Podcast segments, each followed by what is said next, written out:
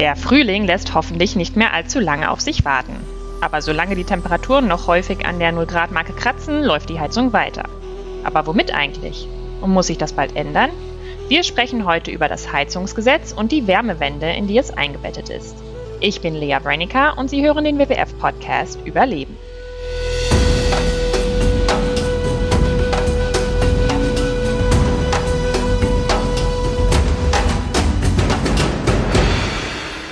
Im vergangenen Jahr gab es ja so manche Debatten innerhalb Deutschlands und der Regierung. Besonders in Erinnerung geblieben ist vielen vermutlich die Heizdebatte. Da ging es vor allen Dingen um das neue sogenannte Gebäudeenergiegesetz. Das hieß dann auch nur noch schnell Heizungsgesetz. Leider war da sehr viel Falschinformation und Panikmache im Spiel und viele Menschen waren am Ende ganz verunsichert, was jetzt eigentlich Stand der Dinge ist und was auf sie zukommt. Müssen sie jetzt sofort die alte Heizung austauschen? Welche dürfen sie überhaupt noch einbauen und wie teuer ist das dann? Da haben sich die Debatten monatelang hingezogen, bis das Gesetz am Ende beschlossen wurde. Und seit dem 1. Januar gilt es jetzt. Und in unserem Podcast heute wollen wir einmal mehr Klarheit schaffen. Einmal natürlich zum Heizungsgesetz und auch den Förderungen, die damit beschlossen wurden, aber auch ganz allgemein über die Wärmewende, in die das Heizungsgesetz eingebettet ist. Dafür spreche ich heute mit unserem BWF-Klimaexperten Sebastian Breer. Sebastian, kannst du das Wort Heizen noch hören? Natürlich kann ich das Wort heizen auch hören und ich finde es auch super, dass letztes Jahr so intensiv darüber gesprochen worden ist und diskutiert worden ist, denn das ist ganz entscheidend, darüber zu sprechen, wenn wir uns dem Klimaschutz widmen wollen in Deutschland. Kannst du mal erklären, warum wir überhaupt ein Gesetz brauchen fürs Heizen? Ja, das kann ich gerne machen. Äh, zwar haben wir seit 1990 im Gebäudesektor die Emissionen schon fast halbieren können, aber nach wie vor verbraucht das Heizen wahnsinnig viel Energie. Und vor allem das Heizen mit Öl und Gas, also fossilen Energieträgern, verursacht dementsprechend auch sehr viele CO2-Emissionen. Und nach wie vor wird in Deutschland eben gerade mit diesen Energieträgern, also mit Öl und Gas, geheizt. Damit heizen wir quasi direkt über unseren Heizungskeller auch die Klimakrise mit an und das muss sich natürlich ändern. Daher gilt nun eben mit dem Gebäudeenergiegesetz, kurz GEG e genannt, ein Rahmen, auf welchem Weg Heizen klimafreundlicher werden soll.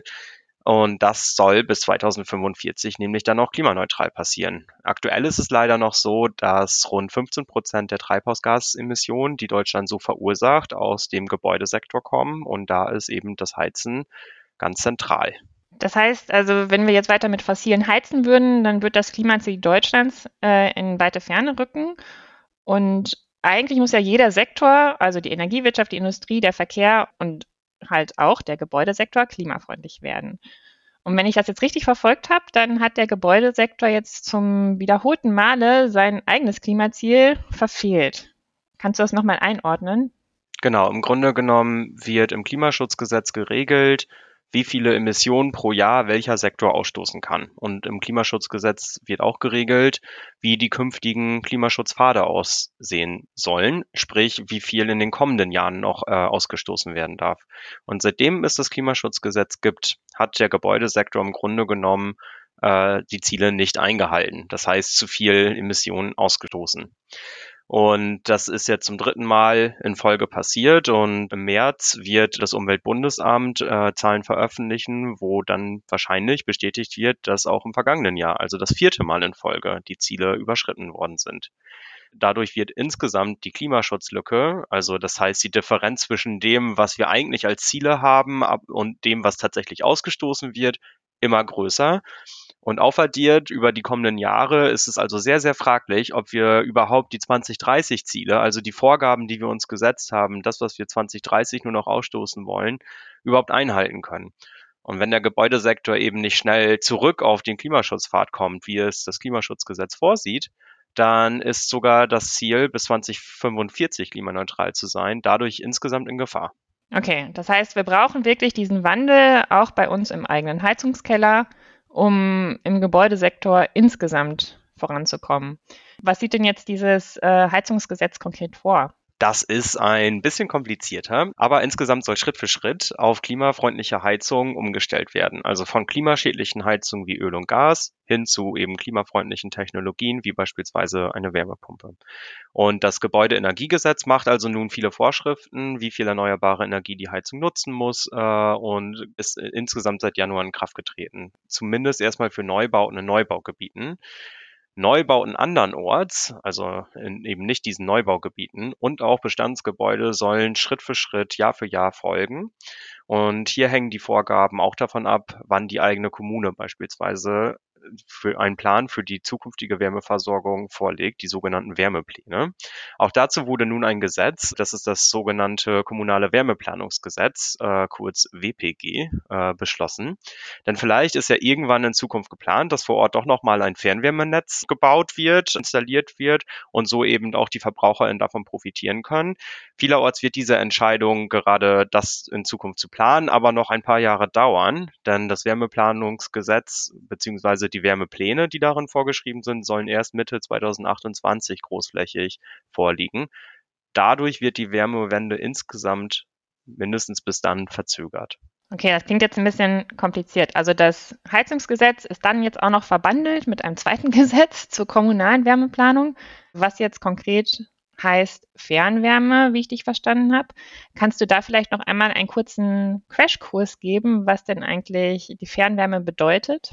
Ja, das kann ich gerne versuchen und in der Tat ist es ein bisschen komplizierter, äh, als wir uns es auch gewünscht hätten. Fernwärme bedeutet im Grunde genommen, dass äh, im Gegenteil zu dem, was herkömmlich der Fall ist oder beziehungsweise was die meisten kennen, dass man einen Heizboiler ähm, oder ein, ein, eine Heizung im Keller stehen hat, dass eben zentral Wärme erzeugt wird. Das heißt, über ein größeres Heizkraftwerk wird die Wärme über unterirdischen Leitungen an die Gebäude abgegeben. Im Grunde genommen ist es dann eben so, dass die Abwärme, die derweilen vor allem von fossilen Energiekraftwerken oder Industrieanlagen stammt, genutzt werden kann. Und das soll in Zukunft ausgebaut werden. Das ist das Ziel der, der Regierung. Sprich, man hat, wenn man Fernwärme nutzt, nicht mehr im Keller eine eigene große Heizungsanlage stehen, sondern wird einfach nur über einen Hausanschluss an dieses Wärmenetz angeschlossen. Und so können eben dann ganze Nachbarschaften, Quartiere oder gar Stadtviertel mit Fern- oder Nahwärme versorgt werden, die also nur an einem Punkt erzeugt wird, aber großflächig genutzt wird. Und äh, ich habe gerade gesagt Fern- und Nahwärme, genau, das ist nämlich nur ein Ausdruck im Grunde genommen von einer selbigen Funktionsweise. Fern- und Nahwärme bezeichnet nämlich letztlich nur die Größe des Netzes. Okay, also ich finde, wenn du mir das jetzt so erklärst, ich finde, das klingt erstmal für mich verlockend, wenn ich jetzt Eigentümerin wäre, weil ich mich dann gar nicht mit Vorgaben zu meiner eigenen Heizung auseinandersetzen muss. Ähm, ist dann nichts quasi in den Händen der Fernwärmebetreiber, dass jetzt meine Wärme klimafreundlich wird. Ich weiß aber, dass das im Moment gar nicht so der Fall ist, äh, obwohl die Fernwärme das Potenzial dazu hat, weil 80 Prozent immer noch aus fossilen Energieträgern kommt, also jetzt äh, Kohle und Gas. Habe ich denn da Einfluss, wenn ich jetzt Fernwärmekunde bin, dass meine Fernwärme jetzt in meinem Netz klimafreundlicher wird? Hm, leider nicht direkt. Ähm, die Bundesregierung hat zwar letztes Jahr das Fernwärmeplanungsgesetz beschlossen, aber die Bundesländer müssen nun eigene Gesetze umschließen.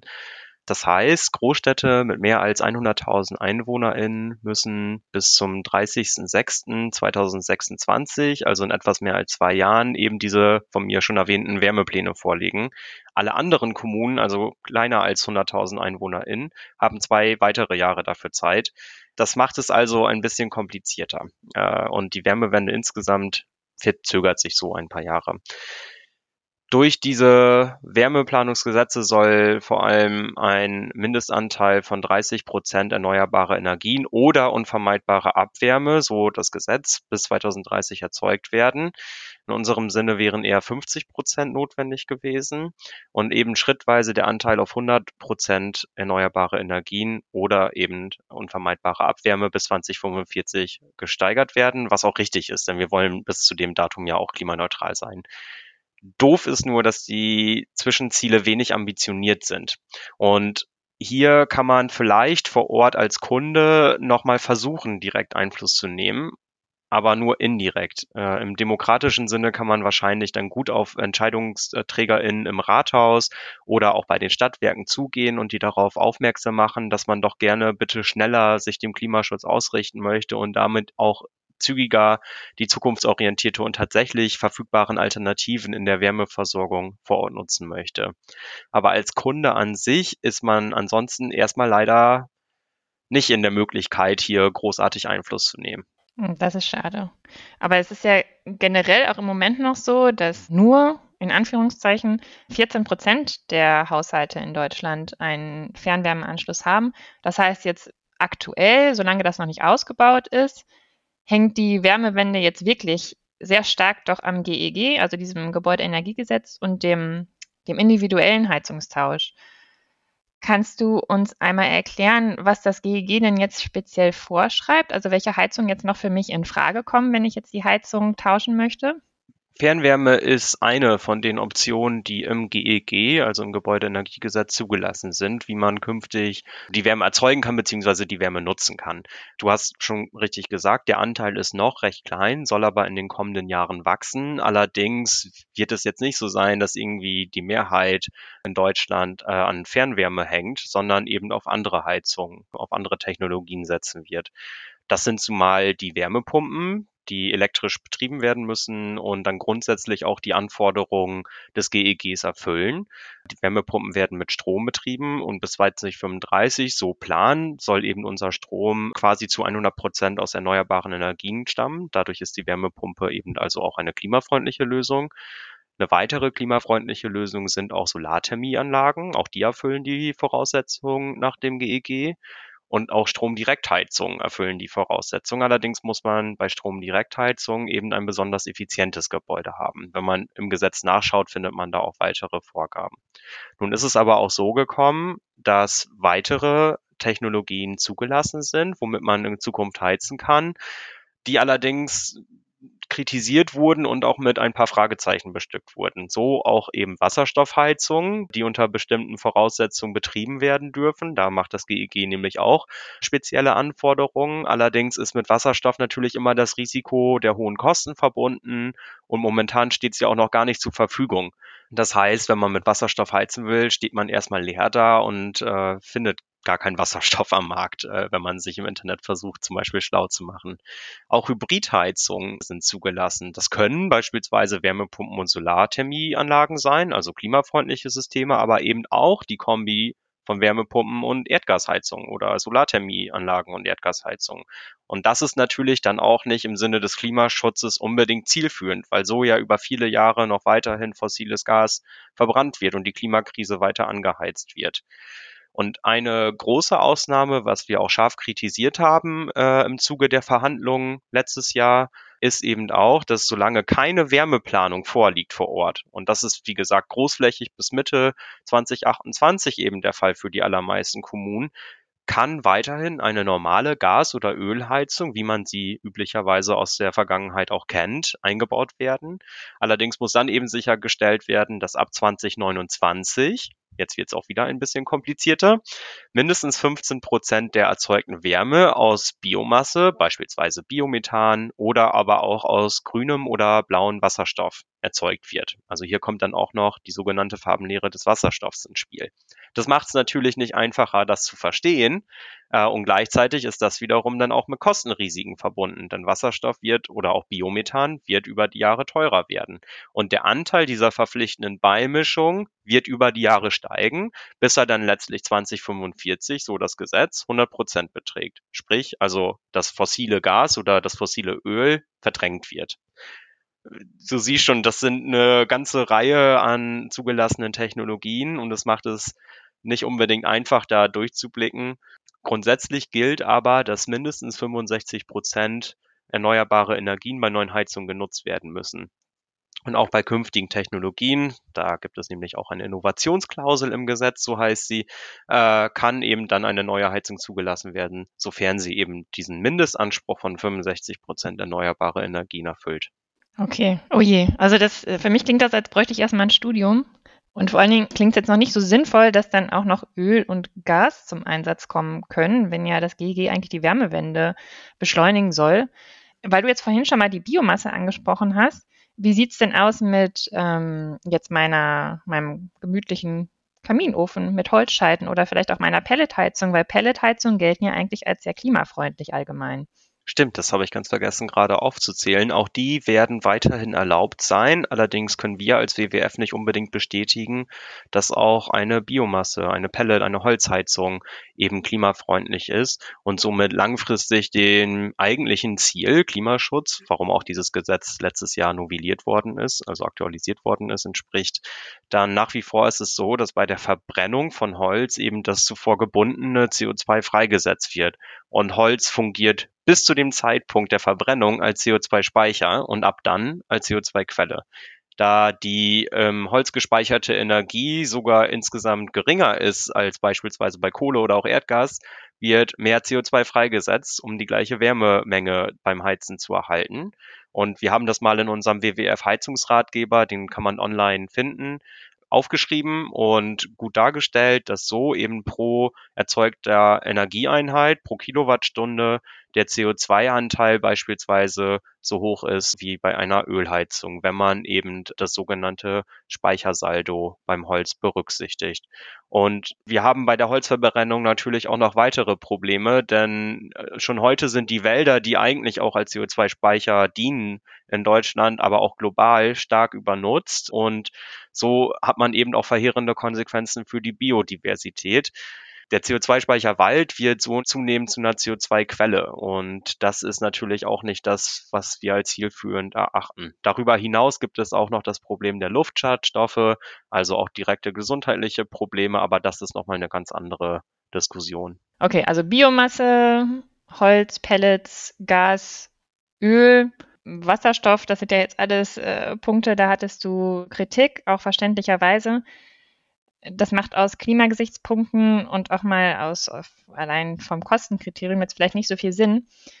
Wie würdest du das denn jetzt insgesamt einschätzen? Reicht das GEG jetzt aus, um den großen Schwung beim Klimaschutz im Gebäudesektor zu bringen? Nein, leider reicht es in der jetzt vorliegenden Version auch nicht aus, um den Gebäudesektor insgesamt auf Klimaschutzfahrt zurückzubringen. Wir erhoffen, dass die VerbraucherInnen, die BürgerInnen sich jetzt für klimafreundliche Heizung entscheiden und beispielsweise eben auch Biomasse, Pelletheizung nur als Plan B sozusagen in Betracht ziehen, wenn es eben keine andere Technologie geht in dem Haus, wo man sie einbauen möchte. Aber insgesamt muss also noch mehr gemacht werden, um wieder zurück auf Klimaschutzfahrt zu kommen. Gerade die FDP hat in den Verhandlungen letztes Jahr ein ambitioniertes und strenges Gesetz im Klimaschutzsinne was also notwendig gewesen wäre. Denn ich habe ja schon erzählt eingangs, dass der Sektor nicht auf Klimaschutzfahrt ist, torpediert.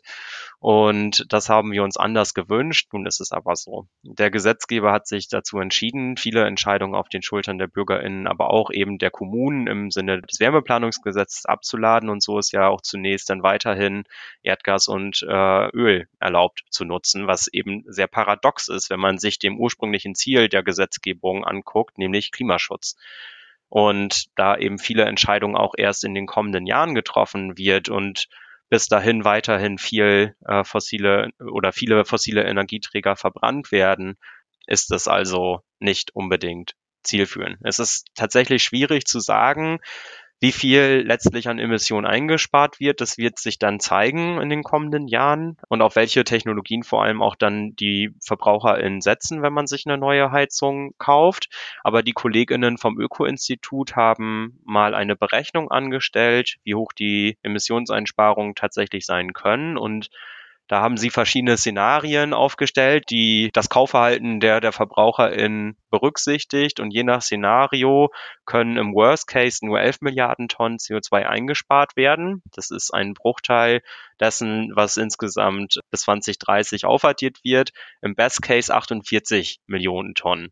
Und irgendwo die Wahrheit wird wahrscheinlich dazwischen liegen. Und insgesamt ist aber zu sagen, dass das zu wenig ist und äh, dass wir hier eben noch mehr machen müssen. Und was fehlt, und das wurde letztes Jahr im politischen Diskurs auch gar nicht unbedingt äh, in den Fokus gerückt, ist eben das Thema Gebäudesanierung. Wir müssen neben der Emissionsreduktion auch vor allem den Energieverbrauch im Gebäudesektor reduzieren. Da kommen wir nicht drum herum, wenn wir die Klimaneutralität 2045 ernst meinen. Das heißt, Gebäudesanierung muss eben jetzt vor allem in diesem Jahr auch stärker in den Fokus rücken als fehlendes Bein sozusagen der Wärmewende. Du hast jetzt gerade gesagt, auch zu Recht, die Entscheidung wurde jetzt eigentlich so auf die Schultern der BürgerInnen abgewälzt. Jetzt sagen wir mal, ich möchte tatsächlich die für den Klimaschutz vernünftigste Option wählen und möchte deshalb ähm, eine Wärmepumpe einbauen, weil ich mich auch nicht an ein Wärmenetz anschließen kann, weil die Wärmepumpe ja die derzeit beste Möglichkeit ist für den Klimaschutz. Jetzt gilt die ja aber als sehr teuer und auch nicht für jedes Haus geeignet.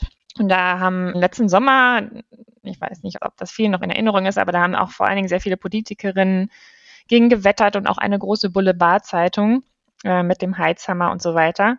Was ist denn dran an dem Kostenpunkt und an dem Argument, dass die Wärmepumpe in zum Beispiel jetzt in einem sehr ineffizienten Gebäude, also einem alt schlecht sanierten Haus, zur Kostenfalle wird? Das ist eine Erzählung, die vor allem auch von konservativen Kreisen gerne gestreut wird oder auch von den Kreisen, die vor allem mit Gas und Öl nach wie vor ihr Geld verdienen.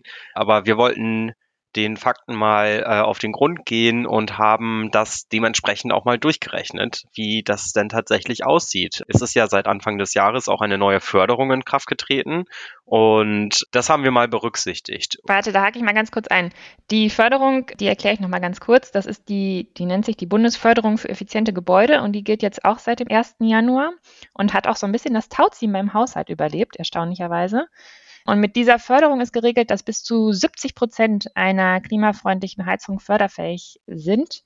Und klimafreundlich natürlich nur bedingt, haben wir ja schon besprochen, dass auch äh, nicht unbedingt klima- und verbraucherfreundliche Heizungen vom Gesetzgeber da aufgenommen wurden. Aber diese Förderung hat jetzt drei verschiedene Stufen. Es gibt einmal 30 Prozent quasi für alle als Grundförderung und dann nochmal 30 Prozent als Einkommensbonus. Das ist für Haushalte ein bisschen technisch, denen weniger als 40.000 Euro zur Verfügung stehen im Jahr. Und dann gibt's noch on top einen Geschwindigkeitsbonus von 20 Prozent, wenn man jetzt besonders schnell seine alte Heizung austauscht, also bis 2028. Danach schmilzt das so ein bisschen ab. Und für besonders umweltfreundliche Wärmepumpen gibt's dann sogar nochmal 5 Prozent obendrauf.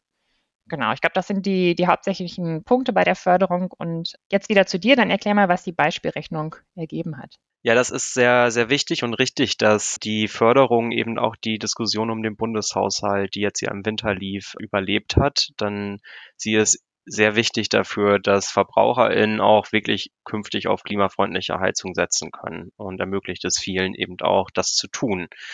Unsere Berechnung, die wir angestellt haben, haben wir an einem Beispielgebäude gemacht, was nicht unbedingt energieeffizient läuft, im Gegenteil, sondern eher eine der schlechtesten Effizienzstufen, nämlich Stufe F, äh, zugehörig ist und haben mal geguckt, was der Kauf einer neuen Gasheizung kostet und der Kauf einer neuen Wärmepumpe und wie der Verbrauch dann in den nächsten Jahren aussieht. Ähm, und da haben wir verschiedene Parameter einfließen lassen, zum Beispiel eben den steigenden CO2-Preis, aber auch die Verpflichtung, Biomethan beizumischen. Das hatte ich vorhin im Zuge meiner Erklärung versucht schon äh, deutlich zu machen, dass eben künftig, wenn man sich für eine neue Gasheizung entscheidet, auch Biomethan beigemischt werden kann, was sehr teuer wird und haben das dann gegenübergestellt bei den Verbrauchskosten einer neuen Wärmepumpe, die ja strombasiert ist, wo es vielerorts auch schon Wärmepumpenstromtarife gibt haben das durchlaufen lassen und dann ist nach 15 Jahren Nutzungszeit eben rausgekommen, dass sogar schon bei der geringsten Förderstufe, also bei den 30 Prozent, die man bekommt,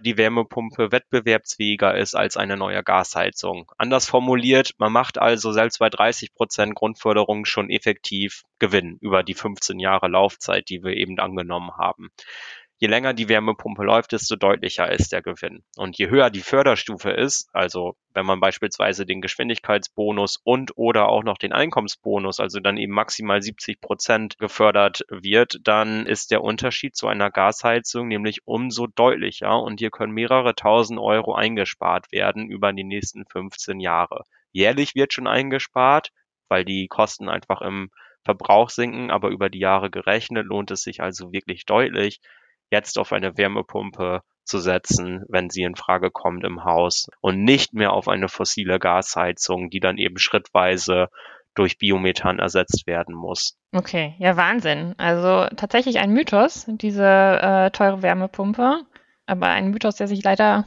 sehr verfestigt hat im letzten Jahr.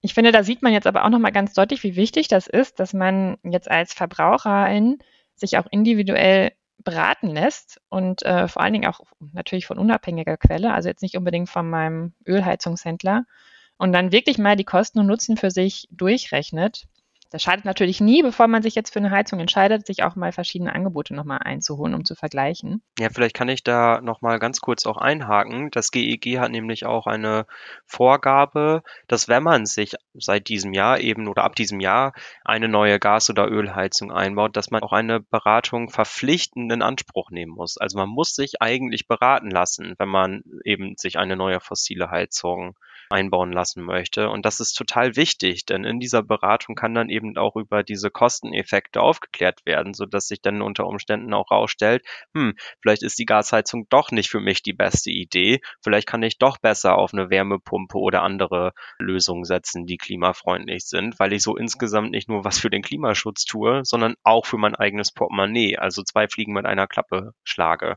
Das ist also sehr wichtig, dass man das berücksichtigt. Ja, und vor allen Dingen würde ich ja dann auch erwarten, dass man, wenn man jetzt so eine Beratung in Anspruch nimmt, dass mir dann auch ähm, noch über die Heizung hinaus ein bisschen was erzählt wird zum, zum Thema Sanierung zum Beispiel. Also du hattest es vorhin ja schon angesprochen, die Heizung steht ja nicht alleine. Das Gebäude an sich, das hat ja auch großen Einfluss darauf, wie viel Energie ich verbrauche. Und ähm, ich weiß, dass da vor allen Dingen auf europäischer Ebene gerade auch viel diskutiert wird und viel Musik drin ist, leider nicht harmonisch. Kannst du uns da nochmal zu abholen? Auch das kann ich gerne äh, versuchen. Hier wird es nicht unbedingt einfacher, aber das Thema Sanierung und Energieverbrauch im Gebäude ist auf jeden Fall, wie gesagt, eins äh, der zentralen Themen, wenn man den Klimaschutz ernst nimmt. Grundsätzlich kann man sagen, je ineffizienter das Gebäude, desto höher der Energieverbrauch. Und damit kommen natürlich auch Kosten einher. Also je mehr Energie man verbraucht, desto mehr muss man quasi auch einkaufen. Und deswegen lohnt sich es äh, oftmals, den Energieverbrauch zu reduzieren, weil man so auch Kosten spart. Und das, wenn man das dann gleichzeitig mit einer klimafreundlichen Heizung macht, dann tut das dem Klima was zugute. Auf europäischer Ebene, wie du richtig gesagt hast, wird vor allem viel, auch jetzt derzeit noch, um die Gebäudeeffizienzrichtlinie, das ist sozusagen das Pendant zu dem Gebäudeenergiegesetz, was wir hier in Deutschland haben, äh, diskutiert. Abgekürzt wird sie dann auf Englisch EPBD, was sich auch so hier als quasi gängige Abkürzung eingebürgert hatte. Der Fokus ist nämlich auf bundespolitischer Ebene nicht vorhanden, aber umso besser ist es, dass sich die EU mit dem Thema Energieverbrauch im Gebäude beziehungsweise Effizienz im Gebäude auseinandergesetzt hat, weil das eben einfach so entscheidend ist, um die Klimaziele auch einzuhalten. Die EU-Gebäuderichtlinie ist Stand jetzt, wo wir den Podcast aufnehmen, noch nicht final beschlossen. Allerdings gab es jetzt im Winter eine Einigung zwischen den europäischen Institutionen, also zwischen der Kommission, dem Europäischen Rat und auch dem Europäischen Parlament. Und da hat man sich jetzt darauf geeinigt, dass eben verpflichtend bei Nichtwohngebäuden, also gewerbliche Gebäude beispielsweise oder auch öffentliche Gebäude, verpflichtend eben Energieeffizienzstandards eingeführt werden. Wohngebäudebereich soll zwar auch der Energieverbrauch reduziert werden und auch Sanierung spielt da natürlich eine wichtige Rolle. Allerdings sind die Vorgaben hier nicht so streng, wie wir uns sie gerne gewünscht hätten, wie auch natürlich sich das Klima letztlich sich gerne wünscht. Wenn die europäische Richtlinie dann nun im Frühjahr final beschlossen und angenommen wird, muss sie in Deutschland in nationale Gesetzgebung, so sind eben die Regeln, umgesetzt werden. Das heißt, wir haben hier dann durchaus die Chance, das nochmal auch bundespolitisch auf die Agenda zu rücken und das Thema Energieverbrauch im Gebäudesektor zu diskutieren und da eben ambitioniert auch mit Lösungen voranzugehen, sodass eben dieser Zweiklang, wenn man so möchte, aus einmal wir setzen auf erneuerbare Energieträger und versuchen eben klimafreundlich zu heizen und dann auf der anderen Seite aber auch gleichzeitig den Energieverbrauch in den Blick zu nehmen, sodass wir gar nicht überhaupt so viel heizen müssen äh, in Zukunft, sodass wir das eben insgesamt dann hier auch auf Bundesebene nochmal diskutieren und hier eine gute an den Klimaschutzzielen ausgerichtete Gesetzgebung schaffen, die gleichzeitig aber auch eben den Leuten was Gutes tut, weil dadurch der Energieverbrauch gesenkt wird und so auch Kosten eingespart werden können. Weil du jetzt gerade gesagt hast, dass der Vorschlag für Privatgebäude nicht so streng ist, wie du das gerne hättest. Was hättest du denn gerne gesehen? Also was müsste denn eigentlich für den Klimaschutz beschlossen werden, was jetzt die Sanierung angeht, auch für, für Privatgebäude? Der WWF und viele weitere Verbände, Umweltverbände, aber auch andere äh, haben sich dafür eingesetzt, dass auch in Zukunft die Wohngebäude, äh, sei es ein Einfamilienhaus oder auch ein Mehrfamilienhaus im städtischen Bereich, bestimmte Energiestandards erreicht. Wir haben nicht nur in Deutschland, sondern auch in ganz Europa, in vielen verschiedenen Ländern haben wir eben die Situation, dass der Gebäudebestand energetisch nicht auf dem Niveau ist, wo man sagen kann, huch, der ist aber zukunftsfest. Und da hätte man eigentlich sagen müssen, gut, das packen wir an, das nehmen wir uns als Aufgabe äh, für Politik und Gesellschaft im Sinne des Klimaschutzes, um hier eben voranzugehen und sagen, okay, gerade die schlechtesten Gebäude in Europa müssen einfach ertüchtigt werden, so dass hier mit relativ wenig Aufwand doch eine sehr, sehr hohe Wirkung erzielt werden kann. Und da sind die Regeln jetzt insgesamt nicht Gebäude spezifisch verpflichtend festgeschrieben, sondern man muss halt insgesamt jetzt schauen, dass der Energieverbrauch vor allem reduziert wird. Das heißt, auch ohnehin schon gut laufende Gebäude können dann eben noch einen kleinen Beitrag äh, leisten, was auch richtig ist. Aber gerade da, wo es am meisten zu holen gibt, wird jetzt in Zukunft nicht unbedingt auch angefasst und das heißt, viele Leute werden dann auch weiterhin in schlecht isolierten Gebäuden wohnen, die nicht unbedingt effizient laufen und können also nicht von der Energiewende sozusagen oder von der Wärmewende profitieren, indem dann auch die Heizkosten beispielsweise gesenkt werden. Ja, und vor allen Dingen muss man dazu ja noch sagen, dass es oft Menschen mit geringem Einkommen sind, die in Häusern wohnen, die besonders ineffizient sind. Das heißt, die hätten eigentlich davon profitiert, wenn diese besonders ineffizienten Gebäude als erstes saniert worden wären, weil sie dann halt auch viel weniger Kosten gehabt hätten. Genau, das ist äh, exakt so, wie du es gesagt hast. Also es korreliert, wenn man das so schön so sagen möchte, quasi ein ineffizienter Gebäudebestand mit geringem Einkommen. Und das ist ein Unding und das muss angegangen werden. Nicht nur im Sinne des Klimaschutzes natürlich, äh, worüber wir jetzt ja vor allem die letzten Minuten gesprochen haben, sondern eben auch, um mehr Gerechtigkeit herzustellen. Unser erklärtes Ziel ist es nämlich auch, dass vor allem Leute mit geringeren Einkommen oder auch in bestimmten Stadtvierteln, dass auch die Leute von der Wärmewende profitieren können. Und gerade mit Blick auf steigenden Energiekosten, jetzt auch im Zuge des russischen Angriffskriegs und steigenden fossilen Energiepreisen bei Erdgas oder auch Öl, spielt das natürlich schon eine wichtige Rolle, dass wir uns dem Thema eben auch widmen. Energiearmut ist hier ein bekanntes Stichwort, ist in ganz Europa ein Problem, auch in Deutschland. Und wir sehen gerade eher, dass die Energiearmut zunimmt als abnimmt. Und da ist Gebäudesanierung eine der Lösungen, wie man das Thema angehen kann und auch sollte natürlich. Gut, also wir werden auf jeden Fall WWF-seitig natürlich die Debatten auch um die europäische Richtlinie weiter verfolgen und hoffen natürlich, dass wir da auch auf deutscher Seite noch vielleicht ein bisschen was ambitionierteres auf den Weg bringen. Dann vielen Dank, Sebastian, dass du uns heute beim Thema Heizen sanieren etwas mehr Klarheit gebracht hast.